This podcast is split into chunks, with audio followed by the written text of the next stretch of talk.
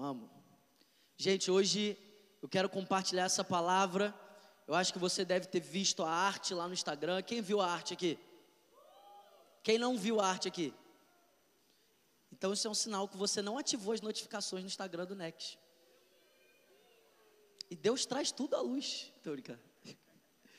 Então eu acho que você deve ter visto a arte lá. Hoje o tema dessa palavra é saindo do automático. Repete comigo, saindo do automático. Vamos mais forte, saindo do automático. E sabe, irmão, essa palavra nasceu no meu coração diante de um desafio que eu vivi nas últimas duas semanas. É, quem estava aqui na semana passada? Quem é que foi abençoado pelo culto da semana passada? Pela palavra do Renato? Vamos lá, irmão. Quem aqui tem sido abençoado em cada sábado aqui? E sabe, na semana passada, eu estava aqui no culto. E eu estava passando por uma batalha, irmão. Durante o culto. Eu estava aqui embaixo. E no momento de louvor, no momento onde a gente estava levantando as nossas mãos, cantando a Deus, começou uma batalha dentro da minha cabeça. E essa batalha era a batalha para que eu pudesse permanecer focado em Jesus. E sabe, às vezes você passa por batalhas que você está simplesmente tendo uma intercessão por alguém, sabe?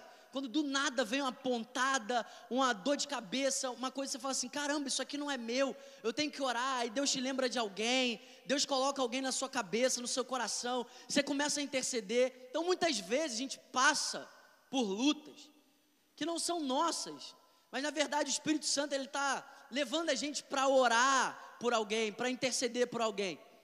Mas na semana passada eu tinha uma certeza, essa luta era minha. Não era o Bernardo discernindo o ambiente, não era o Bernardo intercedendo por alguém, era o Bernardo lutando contra ele mesmo para permanecer focado em Jesus. E sabe, irmão, foi uma luta de verdade. Parecia que eu estava aqui e eu olhava para tudo, eu prestava atenção em tudo, eu focava em qual música ia tocar, como as pessoas estavam, como a galera estava, mas parecia que a única coisa que eu não conseguia focar era focar em Jesus. Alguém já passou por isso aqui? Quando você está num ambiente e você está vendo as pessoas sendo quebrantadas, as pessoas é, passando por experiências, experimentando algo novo, fresco, mas parece que você não está ali, parece que você está completamente desconectado, parece que a sua cabeça ela está dando volta, ela não consegue focar. E na verdade, irmão, eu tenho entendido que essa é uma luta que a gente vai passar muitas vezes durante a nossa vida. Na nossa caminhada com Jesus, no nosso dia a dia, na nossa vida com Deus. Sabe, a gente precisa entender, irmão, que o império das trevas, ele é intencional. A gente acha que o diabo não é intencional, a gente acha que as coisas são por acaso. Irmão, essa palavra não existe na Bíblia, por acaso, sabia essas duas palavras? Se tem uma coisa que não existe para você que crê em Deus, é por acaso. Não existe por acaso. Nada é por acaso, irmão. Então, na semana passada aqui, eu lutando para focar em Jesus, sabe? Eu me lembrei na hora, na passagem de Marta e Maria. E a gente acha que o perigo para você se tornar uma Marta, para você se tornar uma Marta, você tem que estar tá segurando uma câmera. Para você se tornar uma Marta, você tem que estar tá com um colete. Mas sabia, irmão, você aí no seu lugar, durante um culto, você pode ser levado a se tornar uma Marta. Porque Jesus chegou na casa de Marta e Maria. Marta, ela estava muito ocupada com muitas coisas, muito atarefada com muitas coisas.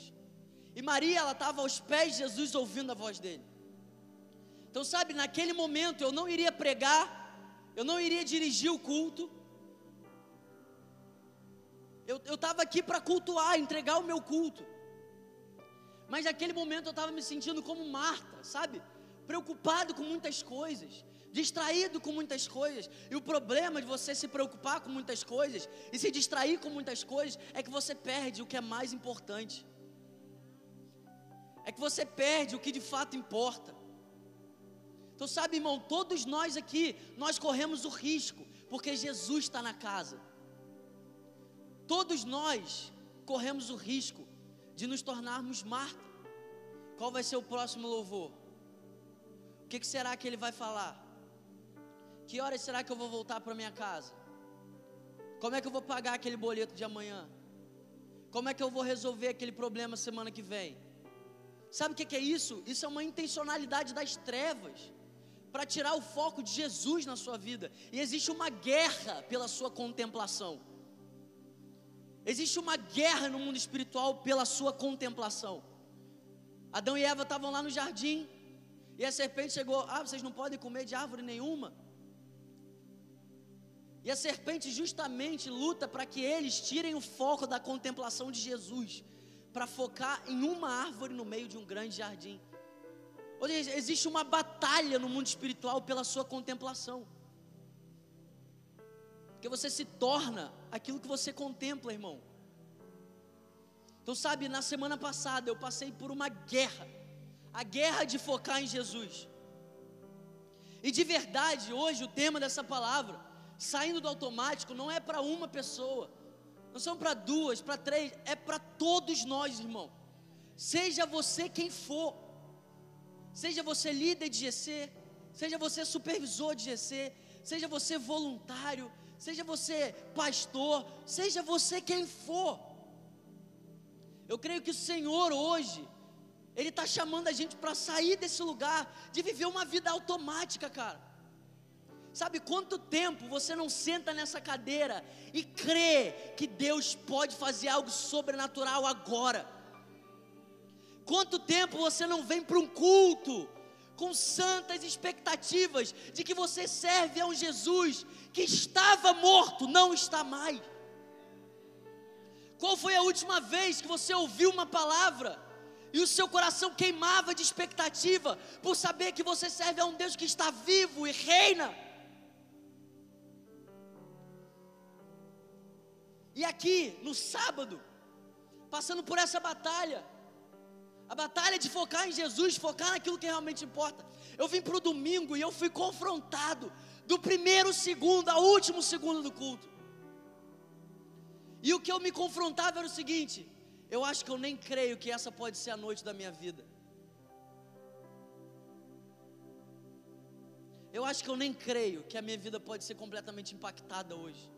E sabe, irmão, muitas vezes a gente se esconde atrás de causas nobres. Né? Quem nunca, né? Esse culto não foi para mim, esse culto foi para alguém. Tá errado. Primeiro que o culto é para Jesus. Mas todos aqueles que prestam um culto têm que ter o impacto do culto que estão prestando. Porque não existe um segundo que você contempla Cristo que você não é transformado. E um culto não é para ser assistido, o culto é para ser entregue. Então, se você vem para cá para entregar um culto, você vai ser afetado. Amém. Eu não estou falando só de alma, de arrepio, mas sabe, irmão, essa palavra é viva, essa palavra é poderosa, essa palavra transforma, renova o nosso entendimento, essa palavra ilumina os nossos olhos, essa palavra dá sabedoria ao simples. Então a gente não pode se esconder por trás de causas nobres. Não, deve ter sido para fulano, deve ter sido para ciclano, porque 99% das vezes quem fala isso não crê que Deus é Deus para fazer algo sobrenatural hoje. E a gente se esconde, não, foi para ciclano, foi para Caio, foi para JP. Não, a palavra não foi tão legal, mas foi para alguém. Que isso, irmão? A palavra é de Deus. Não existe um versículo mais legal que o outro. Não existe um versículo mais ungido que o outro. A Bíblia diz que toda escritura é inspirada por Deus. É útil. Então, sabe, irmão, hoje é uma noite da gente sair do automático. Hoje é a noite de você sair daqui Assim como aquele povo no avivamento de Gales. Cara, eu quero ser como esse povo. Os relatos das pessoas que estavam no avivamento de Gales é que as pessoas tinham tanto medo de sair daquela atmosfera e perder algo de Deus que elas passavam dias ali. Qual foi o último culto que a gente ficou com medo de ir embora e perder algo que Deus estava fazendo? A nossa luta hoje é para ninguém ir embora antes de acabar. Irmão, isso é muito baixo perto do padrão do Deus que a gente serve. Se você servisse a um homem caído, se você servisse a um Deus de pedra, que não tem olhos para ver, ouvidos para ouvir, que não tem vida, tudo bem. Mas nós servimos ao Pai da glória, ao Rei da glória, ao Alfa e o Ômega, o início e o fim. Irmão, a gente precisa crer que Deus está vivo, poderoso para nos salvar, que o braço dele não está encolhido, que os olhos dele não estão tampados, que os ouvidos dele não estão surdos. Sabe, eu quero viver num tempo, e eu me coloco nisso, eu quero vir para o domingo, porque viver isso é fácil quando eu estou pregando ter uma expectativa quando eu estou com o microfone é mole. Mas quando eu estou sentado aí no domingo, na terça, na quinta, o dia que for, eu quero viver isso. Deus, é para eu ir embora agora? Já posso ir embora? Meu Deus, quantas vezes a gente já orou isso? Deus, você quer que eu fique um pouco mais? E sabe qual é a loucura? A gente fica com uma posição passiva diante disso. Mas irmão, você sabia que isso pode ser startado pela gente? Vamos lá, quem já foi aqui no Summer Camp? Quem já ficou babando, caindo no chão lá? Me fala se aquilo ali não foi a resposta de Deus diante da sua fome. Me fala se aquela experiência que você teve não foi uma resposta de Deus diante da sua expectativa. Então por que não ter essa expectativa o ano inteiro? Por que não ter essa fome de segunda a segunda? Por que não crer que o mesmo Deus que está no Summer Camp, o mesmo Deus que estava em Azusa, o mesmo Deus que estava em Gales, o mesmo Deus que estava em Jerusalém, o mesmo Deus está aqui agora? Voltar a crer no Deus onipotente, onipresente, que ninguém pode ir contra os seus decretos que nada pode impedir o seu plano de se cumprir. Voltar a ter o nosso corpo afetado pelas expectativas em Deus. Isso não é difícil, irmão. Difícil é ter expectativa nos homens. E a gente consegue. A gente consegue. Então, se a gente consegue ter expectativa nos homens, a gente consegue ter expectativa em Deus. Amém? Tu sabe que Deus, bota a mão no seu coração aí. Espírito Santo.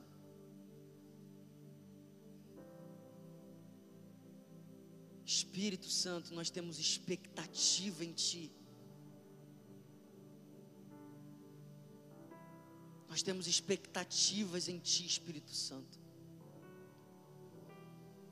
As nossas expectativas não estão nos nossos irmãos nos ministros, a nossa expectativa está em Ti, Senhor. Eu oro por cada pessoa que entrou aqui há muito tempo no automático. Pai, nos arranca desse lugar hoje. Nos arranca desse lugar, Pai.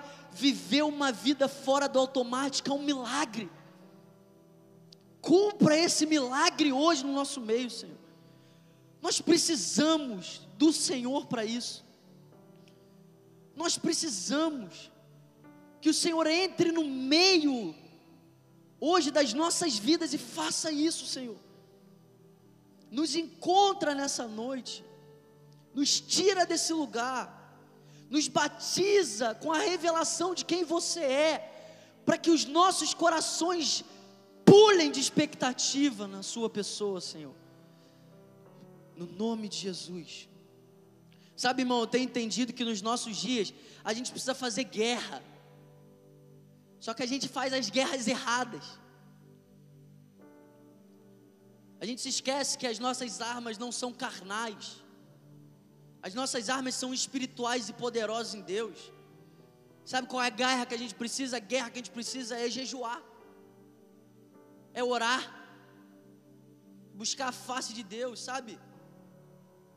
E eu quero nessa noite, em nome de Jesus, cara, decretar que o Next vai entrar em uma guerra uma guerra contra um espírito de apatia, uma guerra contra um espírito de incredulidade que ronda a nossa mente, uma guerra no espírito contra a apatia, porque não temos desculpa para ser apáticos diante de um Deus tão belo.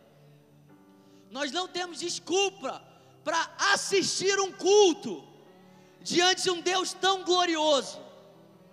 Nós não temos desculpa, irmão. Então hoje, a gente, como Next, a gente decreta uma guerra contra a apatia. Jovens vão entrar aqui apáticos, mas vão sair daqui com o coração insediado, com o coração cheio de expectativa.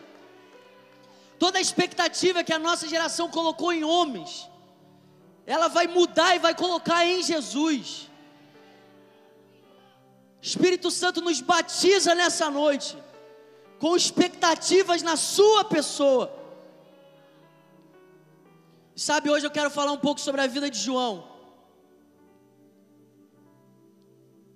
João, o discípulo amado. João, o discípulo da intimidade. Um homem que durante três anos andou com Jesus. Um homem que durante três anos viu sinais, maravilhas. O homem que viu Jesus orar. Nos melhores e nos piores momentos da vida de Jesus. Já parou para pensar que Jesus é o Verbo? Imagina você ver o Verbo de Deus, que desde toda a eternidade estava com Deus, porque Ele é o próprio Deus. Orar a Deus por meio do Espírito Santo. Já parou para pensar nessa loucura? Que é você olhar Jesus orando? Isso devia ser uma loucura tão grande que, mesmo vendo sinais, maravilhas, prodígios, curas, milagres, nenhum discípulo pediu para Jesus ensinar eles a pregar. Nenhum discípulo nunca pediu para Jesus ensinar eles a curar alguém. A única coisa que os discípulos pediram é: Mestre, você pode nos ensinar a orar? Sabe, se a gente estivesse diante de Jesus hoje, quais seriam os pedidos que a gente iria fazer aí? Então, sabe, João era um discípulo íntimo. Tinha uns 12 discípulos, mas João meio que fazia parte de um, de um grupo ainda mais de elite dentro dos 12. E não que ele era melhor ou pior que alguém, mas irmão, Deus deu a porção para cada um. Não gostou, reclama com Deus.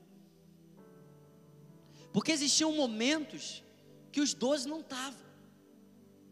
Existiram momentos específicos na vida ministerial de Jesus que ele chamou Pedro, Tiago, João. João, ele esteve presente em momentos, cara, absurdos. João, ele fez parte desse clube que quando Jesus foi ressuscitar a filha de Jairo, ele estava lá. João fez parte desse clube. Que no monte da transfiguração ele estava lá. João fez parte desse grupo de pessoas que no Getsemane ele estava lá. João estava lá. Então João ele era um homem íntimo. Cara, o homem que se intitula como um discípulo amado, ele precisa ter muita intimidade com Jesus. Ele precisa conhecer muito o coração de Deus. Ele precisa conhecer muito o coração de Jesus. Irmão, esse homem viu tantas coisas, a própria Bíblia, o João mesmo relata, em João capítulo 21, versículo 25, que Jesus fez tantas coisas que o mundo inteiro não poderia conter os livros daquilo que Jesus fez. Então imagina, se coloca hoje no lugar de João. Imagina o quão sobrenatural foi viver o que ele viveu. Agora a loucura é que esse mesmo João, que andou com Jesus, que tocou em Jesus, que olhou para Jesus, que foi tocado por Jesus, irmão, olha o nível de intimidade de João. Jesus está reunido com os discípulos. No dos últimos momentos antes de ir para a cruz. E ele diz que um daqueles doze iriam traí-lo.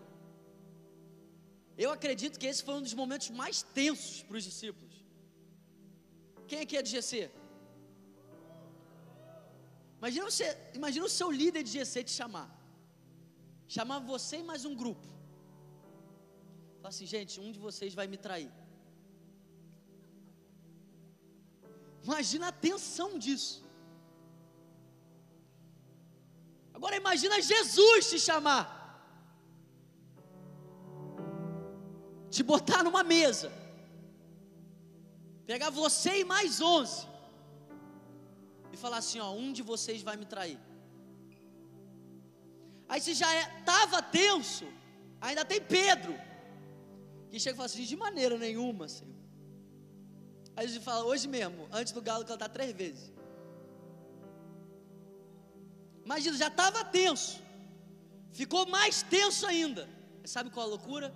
Nesse momento de tensão, João se aproxima de Jesus, inclina a sua cabeça para próximo de Jesus e fala assim: Mestre, quem vai te trair?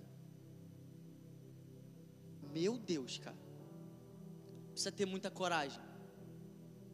Precisa ter muita intimidade. E sabe qual é a loucura? A loucura é que Jesus respondeu para João.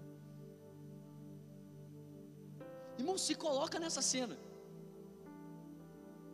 Irmão, acho que se eu tivesse ali e Pedro falasse assim: Ó, te dou um milhão agora para você perguntar, eu ia ficar quieto, irmão. Fala assim: tá maluco, cara? O mestre está aqui, irmão. Primeiro já está falando essas doideiras que ele precisa morrer. Que doideira é essa? Agora reuniu a gente aqui, falou que um vai trair. Eu vou ficar quieto. Mas João não, João é íntimo. Irmão, vamos, vamos parar, vamos, vamos, vamos pensar nisso aqui. Olha o que, que esse cara faz. Jesus falou para ele: João, aquele que me der um beijo. Jesus respondeu. Você acha que era uma pergunta idiota? Um momento idiota? Você acha que era? Porque eu, eu não vi nunca Jesus respondendo pergunta idiota em momentos idiotas. Jesus nunca teve problema em repreender perguntas idiotas em momentos idiotas. Mas para João ele respondeu. Porque João era íntimo. João estava atrás de uma informação, numa fofoca. João estava ali sendo um apoio a Jesus. Agora, esse mesmo João, no final da vida dele, agora na sua velhice, exilado, por causa do testemunho de Jesus na ilha de Pátimos. Quero que você abra aí a sua Bíblia em Apocalipse capítulo 1, versículo 9.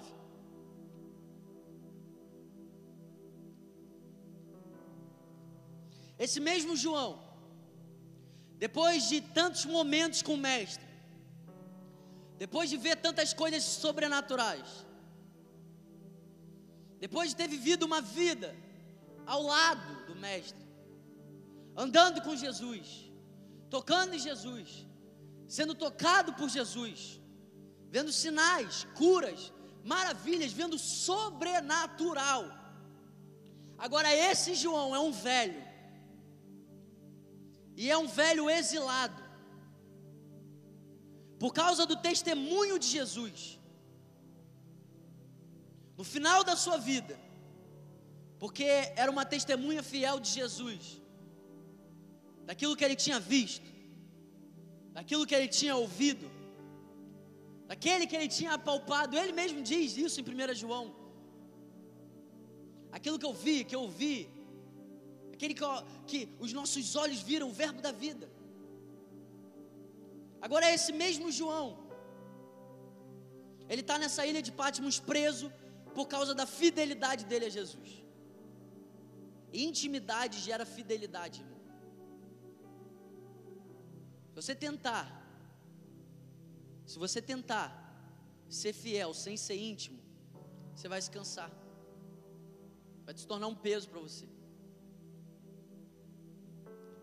Mas a intimidade que nós temos com Jesus nos leva para um lugar de fidelidade a Ele. João agora está lá nesse lugar. E ele diz, né, em Apocalipse capítulo 1, versículo 9: Eu, João, irmão, companheiro de vocês na tribulação, no reino e na perseverança em Jesus, estava na ilha chamada Patmos, por causa da palavra de Deus e do testemunho de Jesus. Agora pensa, irmão, de verdade.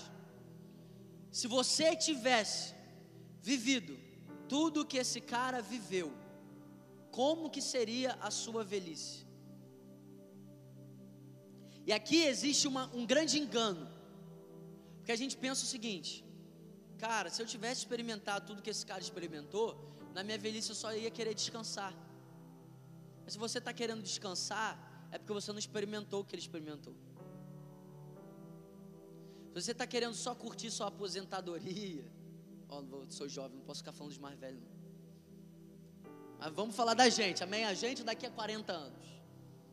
Gente daqui a 50, 60, 70, 80 anos. Como será que a gente vai chegar no final da nossa vida diante de Deus? Porque se hoje, quem aqui tem menos de 5 anos de convertido? Quem aqui tem menos de 10 anos de convertido? Quem aqui tem mais de 10 anos? É convertido de verdade, tá, irmão? Não é filho de crente, não. A sua experiência com Deus. Irmão, se em 5 anos, se em 10 anos, muitas vezes a gente já cedeu para apatia. Imagina daqui a 70, 80. Então, irmão, se você não queima hoje, não adianta você achar que você vai queimar amanhã. Se você não está queimando agora, não adianta você achar que a, quando tudo acontecer você vai queimar. Você não vai. Porque João passou todos os dias dele queimando. João passou todos os dias dele conhecendo Jesus. João passou todos os dias dele conhecendo e prosseguindo em conhecer o Senhor. João passou todos os dias dele buscando uma coisa só. Isso não quer dizer que se você entrou aqui apático, você vai sair assim. Mas se você não der uma resposta, irmão, amanhã você vai estar do mesmo jeito ou pior. Então, irmão, João Está no final da vida dele.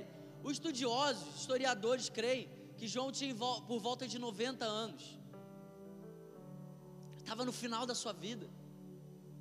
90 anos tem um homem preso por causa do testemunho de Jesus. Tem um homem encarcerado, um homem numa ilha, com 90 anos, por causa do testemunho de Jesus. Agora, sabe qual é a loucura disso tudo? Abra sua Bíblia em Apocalipse capítulo 4, versículo 1. A loucura disso tudo é que o homem que tocou em Jesus foi tocado por Jesus, o homem que inclinou a sua cabeça para Jesus, o homem que ouviu o coração de Jesus, o homem que ouviu os segredos de Jesus, o homem que viu fisicamente o Verbo de Deus, o homem que viu Jesus operar sinais e maravilhas agora é um homem velho. Imagina tudo que esse cara não passou em anos caminhando em fidelidade. Agora, sabe qual é a loucura, irmão? Esse texto joga por terra uma mentalidade de que o Evangelho é uma espera para o dia que a gente vai estar no céu com Deus. Na verdade, a Bíblia inteira não dá margem para que a gente ache que a caminhada cristã é uma espera pela eternidade. Até porque Jesus mesmo ele diz: "A vida eterna é essa, que vocês conheçam a Deus, o único Deus". Quer dizer, foi João que falou isso ou foi Jesus? Nem lembro mais.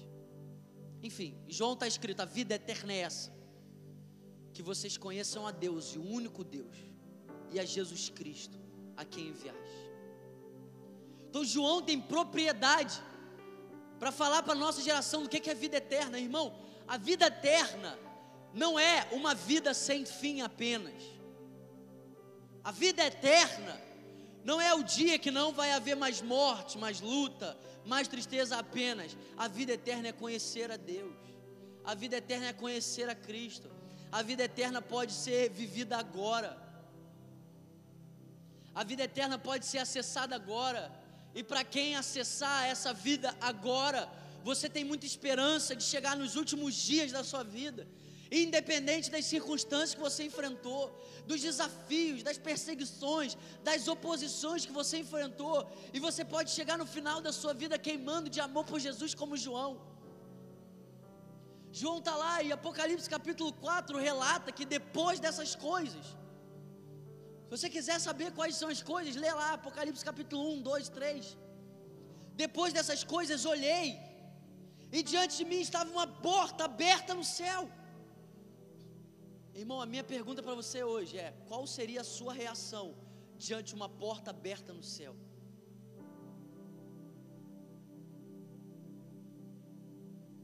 Qual seria a sua reação diante de uma porta aberta no céu? E sabe que eu queria te encorajar? Eu creio que enquanto a gente prega essa palavra, existe uma porta aberta no céu. Porque a experiência que João viveu não foi exclusiva para ele. O livro de Apocalipse começa dizendo: é a revelação de Jesus Cristo, que Deus quis a dar a conhecer aos seus servos Sabe qual é a loucura, irmão? Tem crente que enche a boca para falar que não gosta do livro de Apocalipse. Tem crente que enche a boca para falar que o livro de Apocalipse não é tão importante assim. Tem crente que enche a boca para falar que é apático diante do livro de Apocalipse. E sabe qual é a loucura? É que Deus disse que Ele quer dar a conhecer aos seus servos. Então, como que a gente não deseja conhecer aquilo que Deus quer dar a conhecer?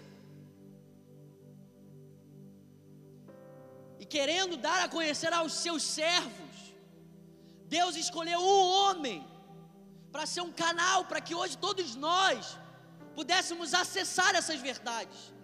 E sabe de uma coisa, irmão? Eu não preciso que os meus olhos vejam uma porta aberta nos céus. Eu preciso que os meus olhos leiam uma palavra dizendo que tem uma porta aberta nos céus.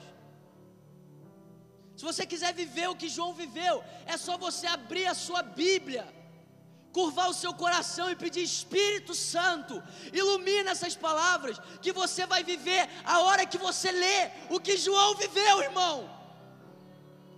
Esse é o poder da palavra de Deus. Eu posso chegar na minha casa hoje e eu posso ver o que João viu. Por quê? Porque quando eu contemplo, quando eu sou cheio dessa palavra, ele ilumina os meus olhos. A gente tem falado sobre isso. Então, irmão, experiências espetaculares, sobrenaturais são maravilhosas, mas sobrenatural pode ser vivido o dia inteiro. Não existe nada mais sobrenatural do que acordar e abrir a minha Bíblia.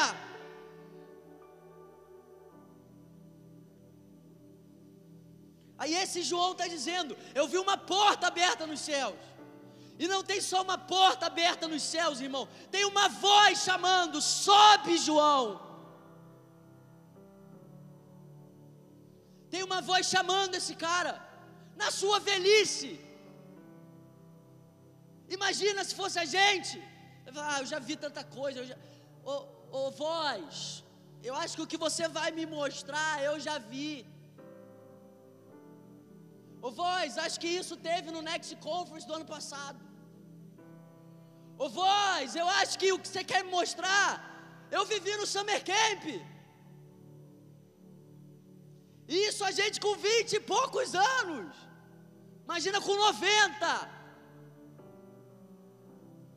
Tempo bom era aquele tempo. Irmão, me, me mata, Deus. Se o, povo, se o povo vai viver assim, irmão, Deus me livre.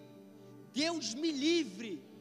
Deus me livre viver uma vida apática diante do Alfa e do Ômega. Não existe desgraça maior do que viver uma vida apática diante do Rei da Glória. Aí esse homem, ele vê uma porta aberta, ele ouve uma voz dizendo: sobe aqui, que eu vou te mostrar o que deve acontecer depois dessas coisas. Aí sabe o que eu amo? Eu amo o próximo versículo, pode passar. Imediatamente. me vi tomado pelo Espírito. Deixa eu te falar uma coisa, irmão. Se a voz está dizendo sobe, vê se você pensa igual a mim. Se a voz está dizendo sobe, ela está esperando que a gente dê uma resposta. Você pensa assim? Porque eu penso o seguinte: se não fosse para dar uma resposta, do nada João vai falar assim: ó, estava arrebatado no espírito. Não precisava ter visto a porta e ouvido a voz. Você pensa assim também? Então eu penso que aquela voz, ela esperava uma resposta de João. Agora, a loucura é que eu acredito do fundo do meu coração que a resposta de João não veio pelas palavras dele. Sabe qual foi a resposta de João? A resposta de João foi um coração cheio de fome por Deus. A resposta de João foi um coração quebrantado diante de Deus. A resposta de João foi um coração cheio de santas expectativas em Deus. A resposta de João foi não se achar tão familiarizado assim, ao ponto de não crer que existe algo novo, um lugar que ainda não acessou, uma verdade que ainda não viveu, uma face de Deus que ainda não foi contemplada. A resposta de Deus, a resposta de João não veio por palavras. E irmão, para o cara ser imediatamente encontrado no Espírito, é porque tinha muita fome nesse coração. Eu creio que a voz falou assim: João sobe. João tinha tanta fome que não demorou cinco, não demorou dez segundos, não demorou um minuto, não demorou dois, não demorou dez minutos, não demorou uma hora. A Bíblia assim, imediatamente ele foi achado no Espírito.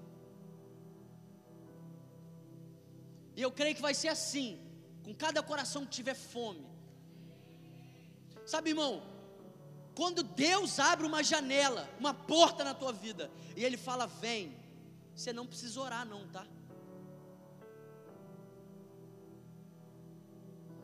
Mas você tem que ter intimidade.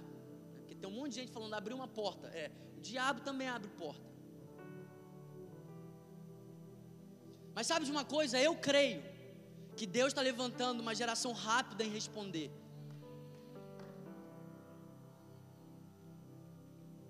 Uma geração tão faminta por Deus. Uma geração que foi impactada pela revelação de Jesus. Que diante de uma janela aberta, uma porta aberta, diante de uma voz dizendo sobe, ele imediatamente é encontrado no Espírito.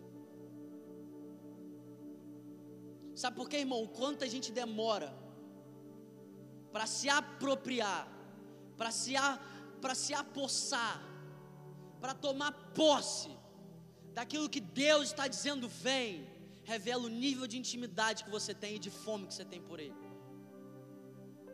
Vou repetir: o quanto você demora, ou quão rápido você é para dar uma resposta para Deus, mostra o quão faminto e quão íntimo você é dele. Porque se, você se Deus te pedir uma coisa, irmão, faz agora. Pede perdão para fulano. Faz agora, irmão. Sai daqui e faz. Deus mandou ofertar isso na vida de ciclano. Faz agora. Deus mandou abraçar essa pessoa. Deus mandou eu pagar um lanche para essa pessoa. Meu Deus, Deus está falando aqui hoje. Deus mandou entrar lá no site do meu baby morta. Estou brincando. Sabe, irmão, porque a rapidez que a gente tem para dar uma resposta a Deus determina o quão faminto nós estamos. Que talvez, talvez se fosse eu no lugar de João, será que imediatamente eu seria encontrado no Espírito? Ou será que eu ia ficar, será que eu vou, será que eu não vou? Mas João tinha um coração sedento, um coração faminto um coração que foi tão afetado pela revelação de Jesus, que não foi preso, não foi preso pelas circunstâncias, não foi preso por uma vida automática, uma vida sem expectativa. Vamos lá, irmão, se tivesse preso, e você visse uma porta aberta, era capaz de você subir para discutir com Deus, por que, que você estava preso? Quantos aqui não iriam entrar nessa porta dizendo: pô, Deus, pelo amor de Deus, é tanta prova, é tanta luta, eu não aguento mais, Deus. É capaz de subir para arrumar barraco com Deus. Chega para os anjos, sai da minha frente. Mas João, ele foi encontrado imediatamente no Espírito.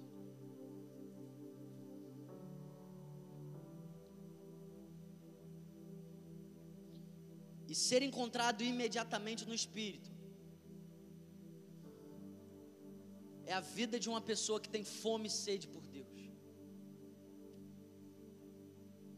Obedecer rápido, dar passos de fé práticos, é uma vida para quem tem intimidade, fome por Jesus.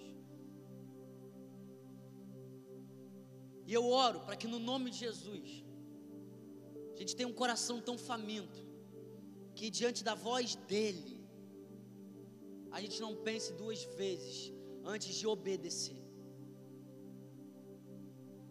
Eu oro para que a gente não fique mais pedindo confirmação.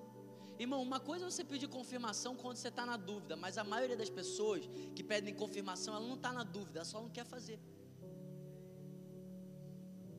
É. Bernardo, pega agora e dá 300 reais para fulano. Deixa eu pedir uma confirmação. Na verdade, você está querendo dar, dar uma volta em Deus, irmão.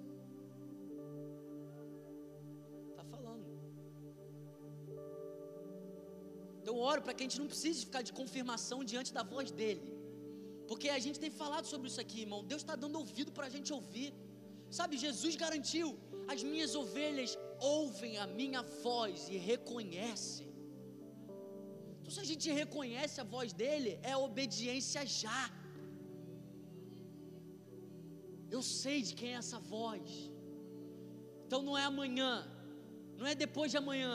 Se tem uma voz falando agora, é agora. E que nós sejamos imediatamente encontrados no lugar que Ele está nos chamando para acessar. Que a gente seja encontrado imediatamente no lugar que Ele está falando: vem, vem, vem, vem, vem.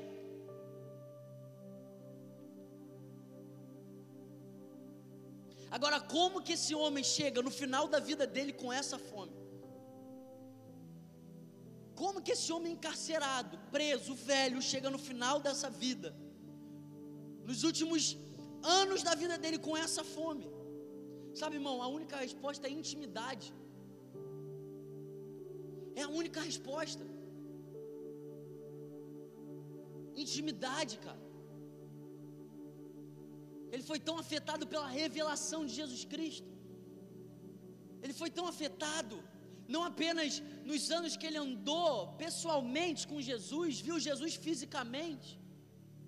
Irmão, quantos de nós acreditaríamos que ainda existe mais algo mais glorioso do que ter visto Jesus pessoalmente? Eu sei que é loucura, parece até heresia. Mas João agora não tem mais Jesus fisicamente. Mas mesmo não tendo Jesus fisicamente, ele está acessando revelações que ele nem teve quando Jesus estava fisicamente com ele, cara. Você já viu o Evangelho de João falando, ah, ele é aquele que tem olhos como chama de fogo? Já viu no Evangelho de João ele dizendo, ah, ele é aquele que tem os pés como bronze polido? Você já viu ele falando isso? Por quê, irmão? Porque João sabia que existia sempre mais. Existia mais, cara. E se isso te choca, você precisa ficar chocado. Porque, irmão, Deus é eterno. A gente vai passar a eternidade inteira conhecendo Deus. A gente vai passar a eternidade inteira acessando algo novo.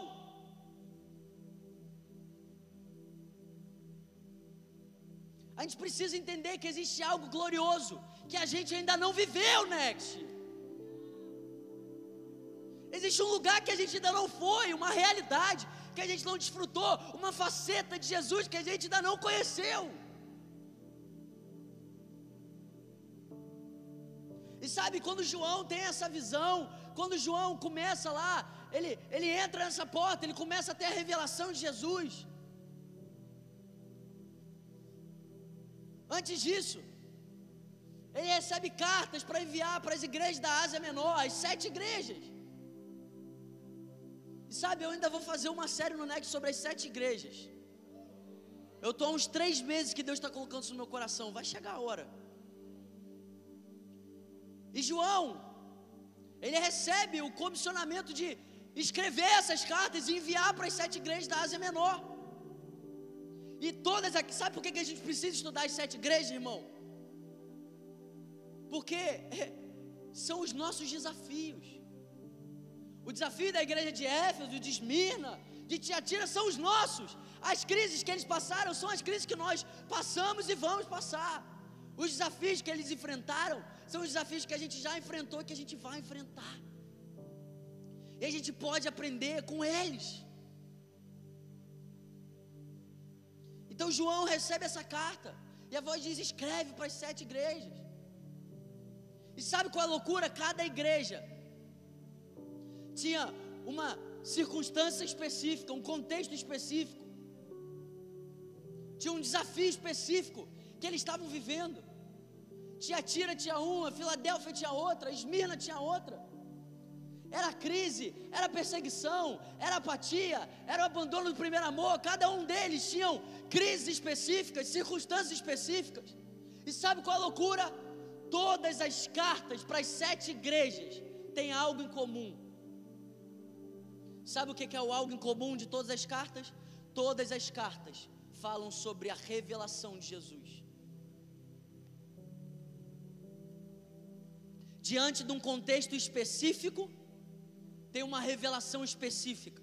Então, para Éfeso, ele é aquele que conserva na mão direita as sete estrelas, que anda no meio dos sete candelabros de ouro. Para Esmirna, ele é o primeiro, ele é o último que esteve morto e voltou a viver. Para Pérgamo, ele é aquele que tem a espada afiada de dois gumes. Para Tiatira, ele é o que tem olhos como chama de fogo, pés semelhantes ao bronze polido. Para Sardes, ele é aquele que tem os sete espíritos de Deus, as sete estrelas. Para Filadélfia, ele é aquele que tem a chave de Davi, que abre e ninguém fecha, que fecha e ninguém abre.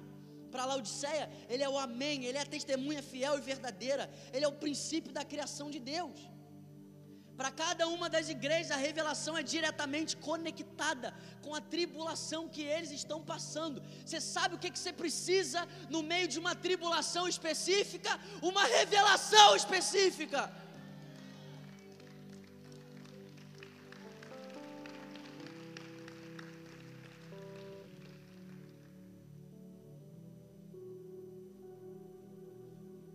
A igreja de Filadélfia, sofrendo oposição,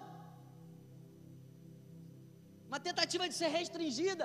Aí Deus fala assim: ó, deixa eu revelar o meu filho, aquele que tem a chave de Davi. Você não precisa que um político abra uma porta para você, meu amigo. Você não precisa que um CEO da sua empresa abra uma porta para você.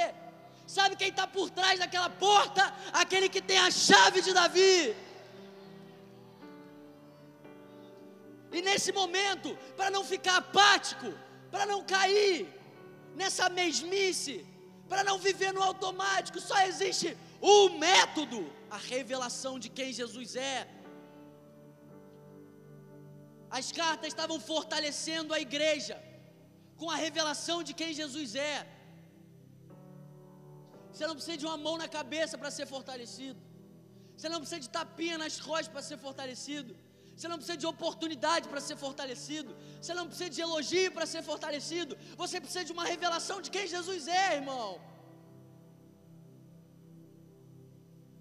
Então o que Deus está falando para aquela igreja é: você quer sair do automático? Você quer sair do automático? Então toma aí a revelação de Jesus.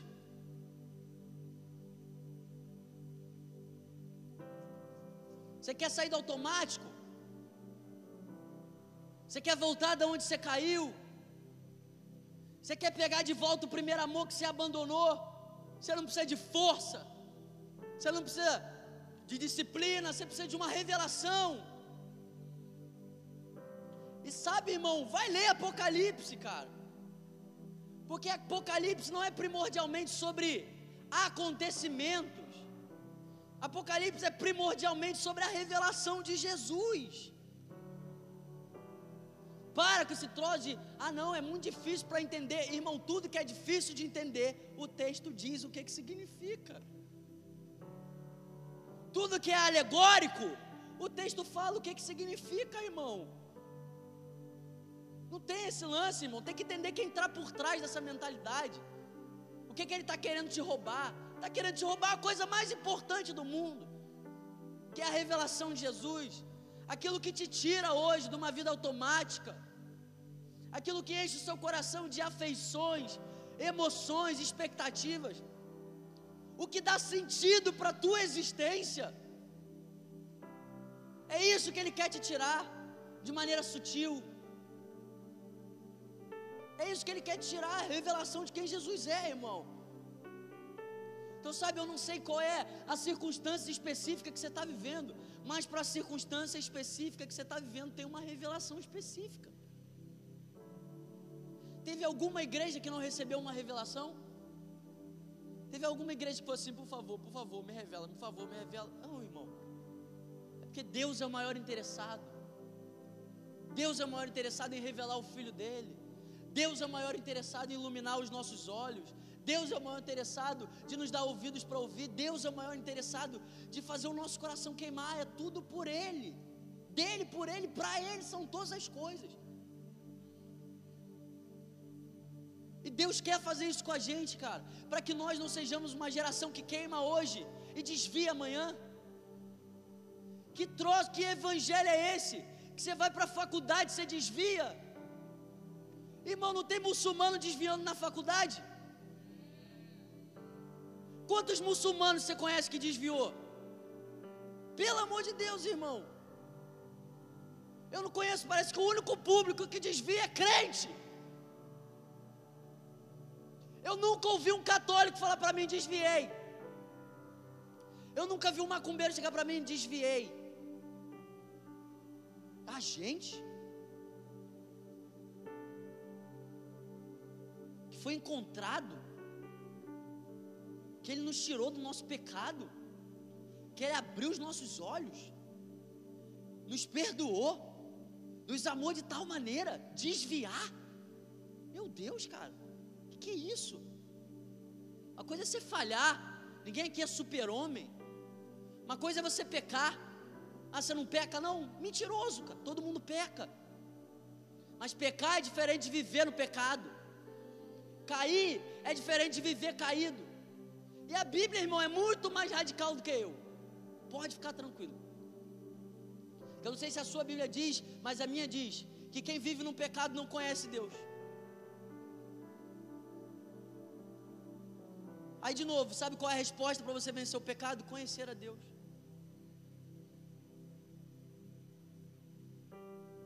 A minha Bíblia diz que aqueles que amam a Deus obedecem seus mandamentos. Então, obediência é o resultado de você conhecer a Deus, cara. Sabe, não tem ninguém aqui de religiosidade, de legalidade, não.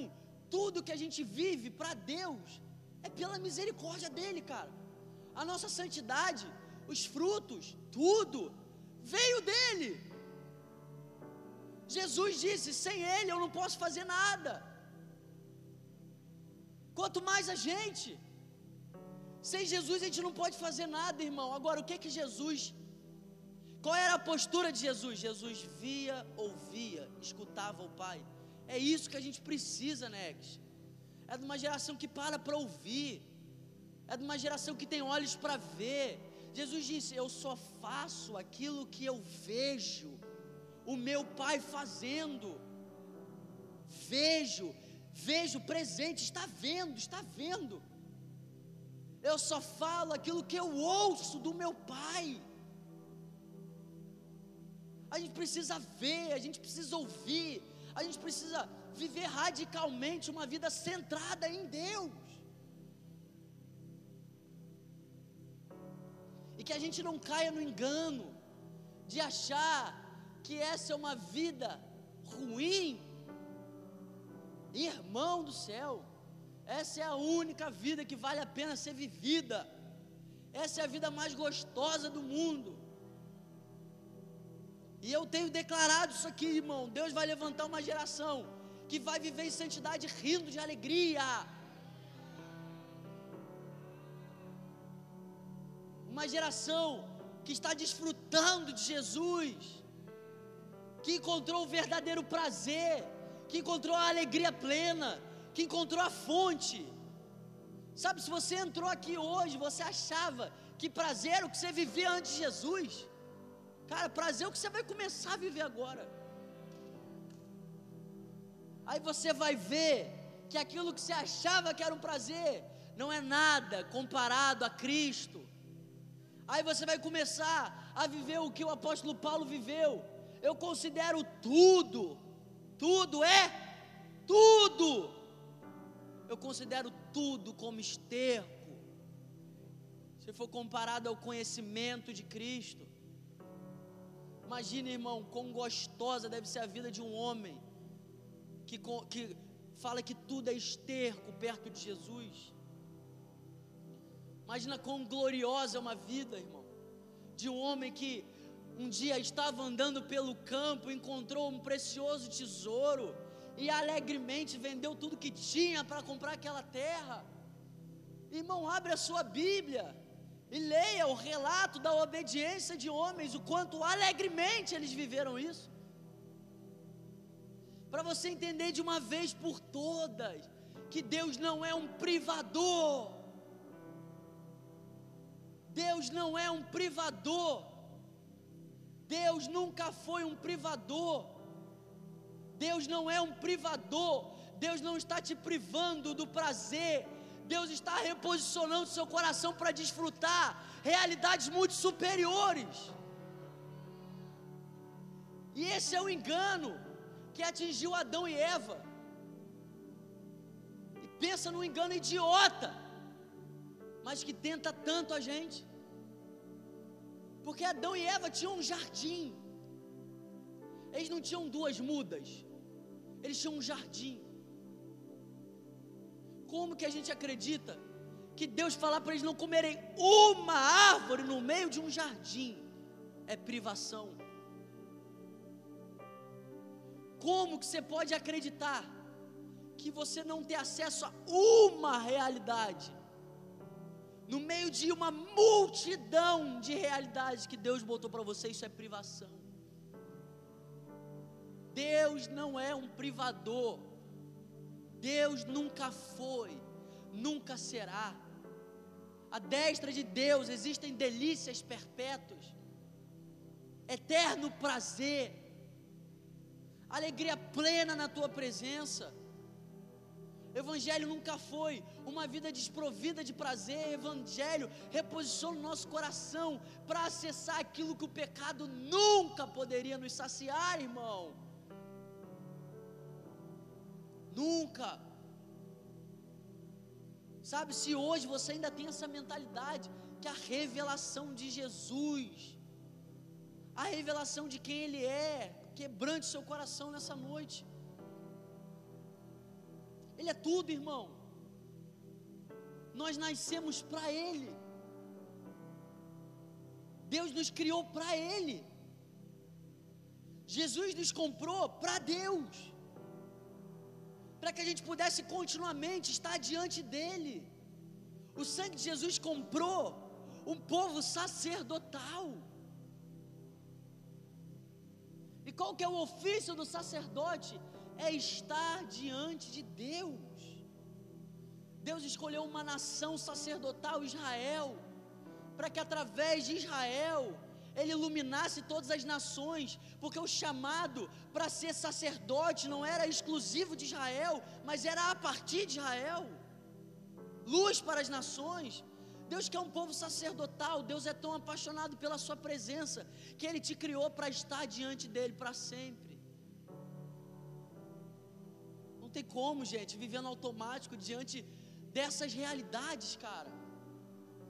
Sabe, se você estivesse aqui lutando para Deus vir, se você estivesse aqui lutando para merecer a presença, mas existe uma promessa onde dois ou três estiverem reunidos no nome dEle, Ele está presente. E essa é uma revelação que Ele entrega para uma das igrejas. Eu sou aquele que anda no meio da igreja. Quantos de nós creem nisso? Quantos nós, quantos de nós creem de verdade que Ele está andando aqui hoje?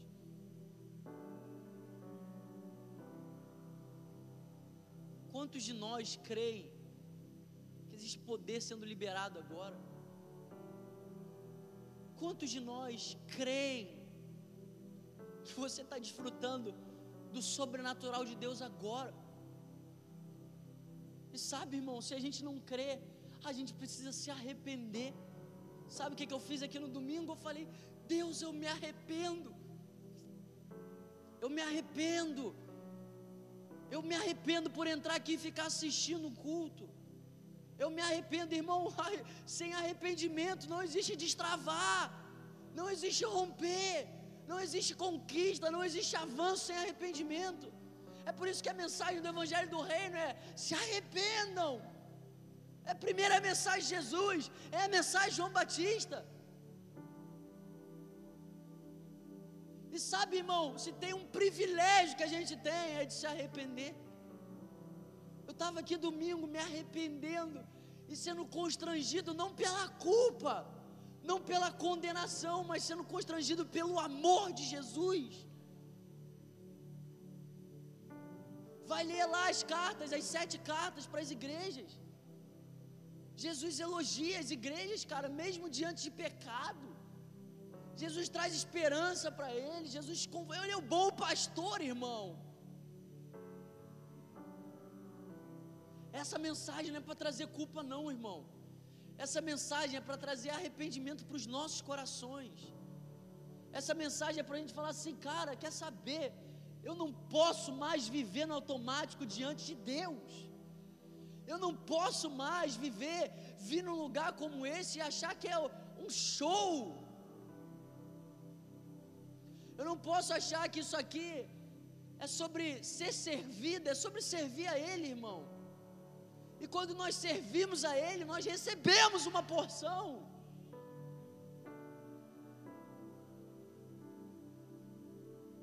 Sabe, não dá, cara, não dá, irmão, para viver apático.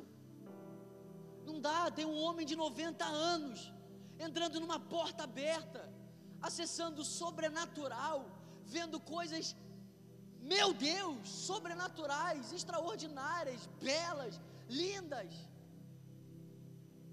E existiu um momento que João está vendo um silêncio nos céus, porque não foi achado nenhum que era digno de desatar os selos. Aí na nossa versão em português não tem essa palavra, mas na versão em inglês, a voz diz assim: Behold. Sabe o que significa isso? Contemple, João. Contemple, porque tem um que foi achado digno de desatar os selos e abrir o livro. Sabe o que a gente precisa? Contemplar Ele. Contemplar. Viver uma vida de contemplação viver uma vida inclinada, viver uma vida para Ele. É não achar que desertos são estações na nossa vida. Irmão, eu não quero que o deserto seja uma estação na minha vida, eu quero morar no deserto.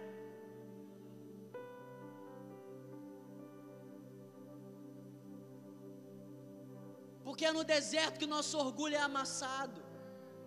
É no deserto que a gente aprende que nem só de pão viverá o homem mas de toda palavra que provém da boca de Deus. É no deserto que a gente aprende que a nossa vida não é sobre oportunidades, não é sobre lugares, não é sobre geografia, é sobre um homem, Jesus. João Batista foi para o deserto, mas ele não foi para o deserto para viver um ministério e depois sair fora. João Batista nunca pediu para Deus tirar ele do deserto. Sabe, deserto não é um lugar que você vai para receber uma nova unção. Deserto é o único lugar que você recebe unção, irmão. Não, meu ministério agora está fluindo, vou para o deserto. Não, irmão, deserto é um lugar em Deus. Você está entendendo o que eu estou falando, irmão? Eu não estou falando de deserto de Egito para Canaã, não. Eu estou falando sobre o deserto de viver diante da glória de Deus o deserto de silenciar todas as outras vozes, o deserto de dizer: eu não preciso estar onde tudo está acontecendo, eu só preciso de um lugar que o meu foco seja Ele.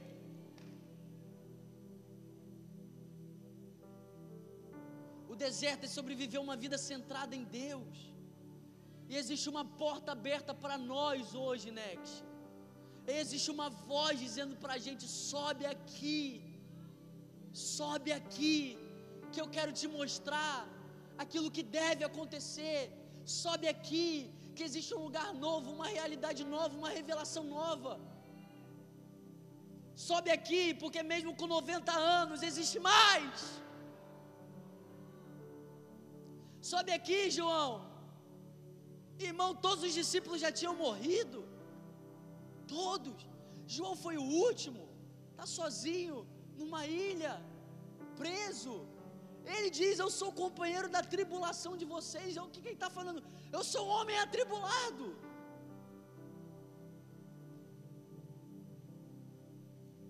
João está falando: Eu sou companheiro das tribulações. Mas quem disse? Meu Deus do céu, cara, a gente precisa entender isso. A gente, a gente vive num tempo que todo mundo quer fugir da tribulação, irmão. Ah, não, eu não quero tribulação, não. Só que você ainda não entendeu que existe um Deus que Ele escolheu produzir algo no meio da tribulação. Se você rejeita a tribulação, você rejeita Jesus, irmão. A tribulação produz. O que que produz? A tribulação, cara. O que que produz? Aplauso. Não, cara, eu vou te aplaudir muito para você ser um cara perseverante. Não, eu vou elogiar muito fulano, que aí ele nunca desvia. Não, cara, eu vou dar uma oportunidade para ele, uma portinha aberta aqui, aí ele vai queimar por Jesus. O problema, irmão, é que só tem uma coisa que Deus escolheu para produzir perseverança.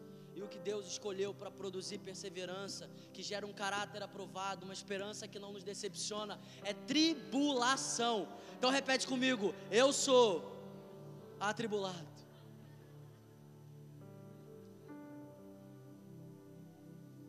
E é só assim que a gente tem a revelação que Paulo teve.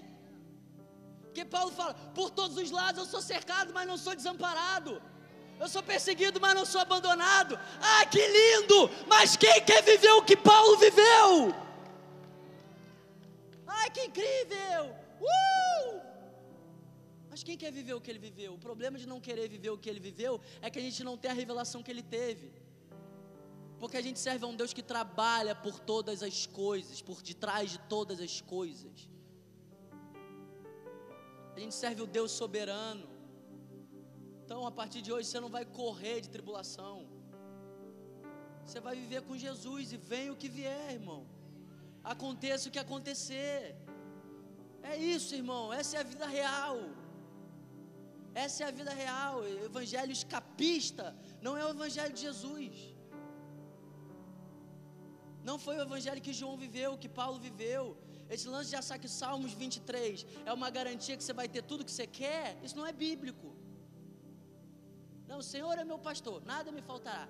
Não vai faltar um iPhone 14, não vai faltar um iPad Pro Max, não vai faltar um MacBook, não vai faltar. Irmão, quantos aqui creem que Deus é um Deus de abundância? Mas o Salmos 23 não está dizendo isso. Quantos aqui creem que Deus é um Deus que dá presentes? Eu, eu, eu tenho vivido isso, cara. E eu vou viver. Ainda tem um carro, Deus. Mas Salmos 23 não é uma garantia para eu ficar falando assim: Deus, cadê meu carro? Cadê meu carro? Cadê meu carro? Cadê meu carro? Cadê meu carro? Cadê meu carro? Sabe o que, que o Salmos 23 está dizendo para mim, Bernardo? Se o carro não vier, você tem tudo que você precisa nele. Estou pregando para mim, tá, irmão? Eu vou vir junto com você no apelo hoje. Essa é a garantia da nossa vida. Aconteça o que acontecer, haja o que houver, Ele vai continuar sendo suficiente. Ele vai continuar sendo tudo que nós precisamos. Aconteça o que acontecer, a terceira, a quarta, a quinta guerra mundial, aconteça o que acontecer, Ele vai continuar sendo a nossa porção, Ele vai continuar sendo a nossa herança, Ele vai continuar sendo o nosso bom pastor, Ele vai continuar sendo a nossa recompensa. É tudo sobre Ele, cara. Você já parou para pensar que Ele criou o um mundo para falar sobre Ele mesmo? Você já parou para pensar que Ele criou todas as coisas para falar sobre Ele? Não é sobre nós, é sobre Ele. É sobre Ele. Ele não precisava ter criado os céus e a terra. Ele não precisava ter criado os animais, todas as espécies. É sobre Ele. Mas tudo que ele faz revela quem ele é. Então Deus fez todas as coisas para ele. Se o seu coração fica ofendido com Deus centrado nele mesmo, é hora de você se arrepender. Deus é centrado nele mesmo, irmão. Ele criou tudo para ele, dele, por ele, para ele são todas as coisas. Ele é o autor de todas as coisas, o autor e o consumador, o início, o meio, o fim. Toda a história é sobre ele. Você está aqui para ele. Você vive para ele. Você vai viver para ele. E o desperdício da vida é não viver isso, cara. O desperdício da vida não é não ter milhões, o desperdício da vida não é, irmão, que você tenha dinheiro, que você seja bem sucedido, mas prosperidade não é isso. Irmão, eu tenho noção que eu sou provado antes de pregar a mensagem e sou ainda mais provado depois que eu prego. Eu sou provado para pregar uma palavra, isso precisou afetar meu coração. Sempre foi uma verdade, mas precisa ser uma verdade para mim, senão não tem vida. Agora, se eu sou provado antes, eu sou mais provado ainda depois. Então, se eu estivesse jogando palavras ao vento aqui, eu seria maluco, porque tudo que eu estou falando para você, que eu já estou sendo provado, eu vou ser mais. Eu fui falar sobre ouvir bem, e eu estava no domingo falando, eu não estou ouvindo bem.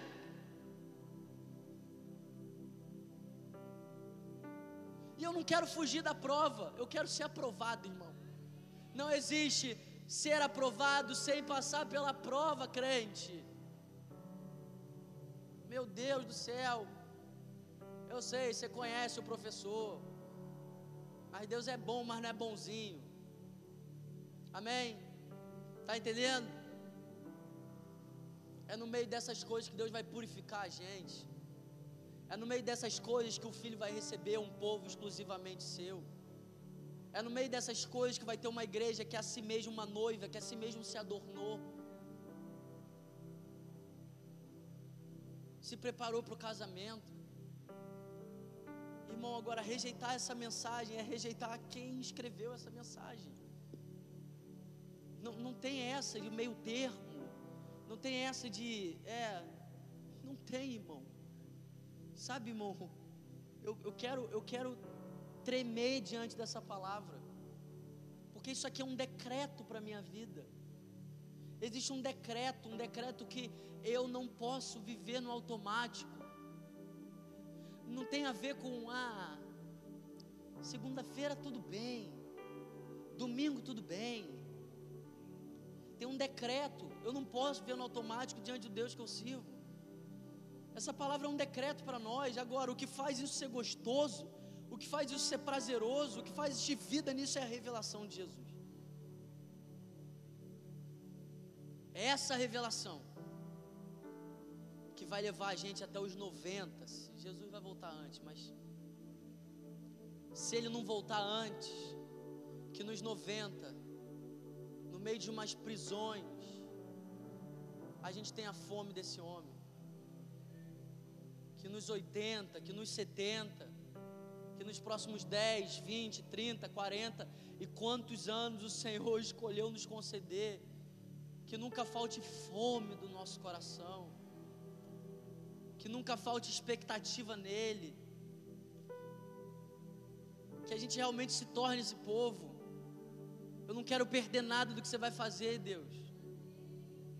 Eu não quero perder nada. É viver uma vida para Ele, cara. Você está aqui para isso.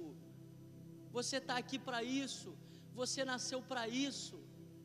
Você tem um propósito, irmão. O propósito é estar diante de Deus, continuamente entregando sacrifícios agradáveis a Ele. Essa é a vida. Essa é a vida. Essa é a vida, irmão. O que eu estou fazendo hoje, eu vou fazer amanhã e eu vou fazer a eternidade. E todos os dias eu posso crer, existe uma glória cada vez maior. Esse é o Evangelho, irmão. É isso que essa voz está chamando a gente para acessar. É isso que essa voz está dizendo para a gente entrar. na revelação de Jesus, para que a gente seja um povo cheio de expectativa. Será que você pode ficar de pé?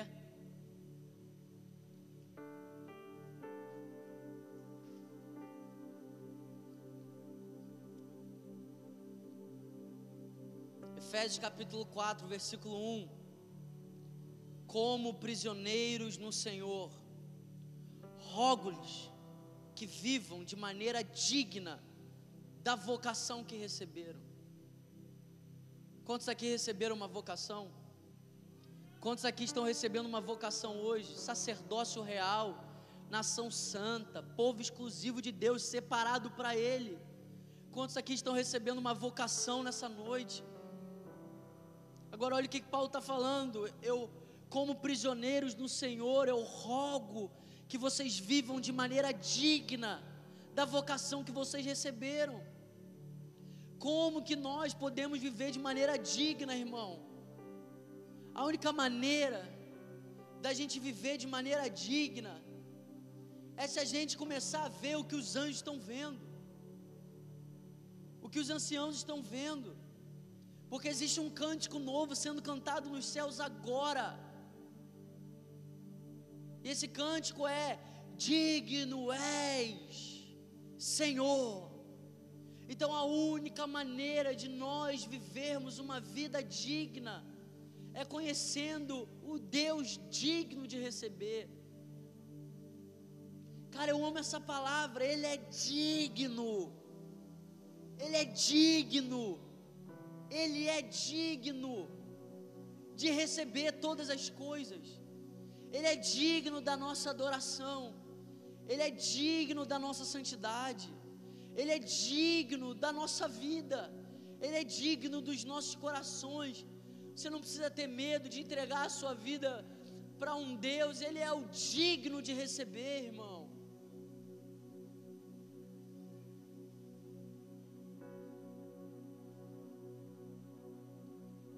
Digno que essa palavra queime nos nossos corações.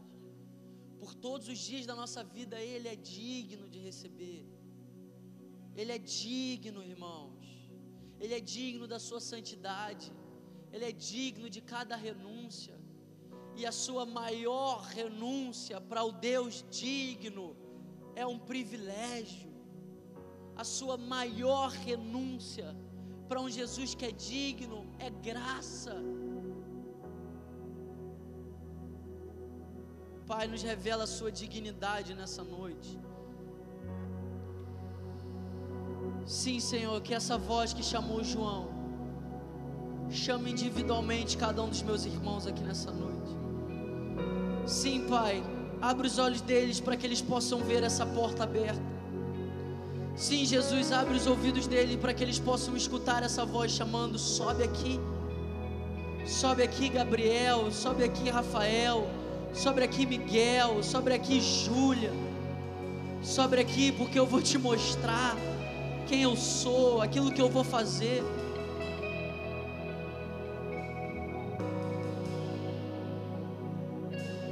Faça isso nessa noite, Senhor. Faça isso no nosso meio.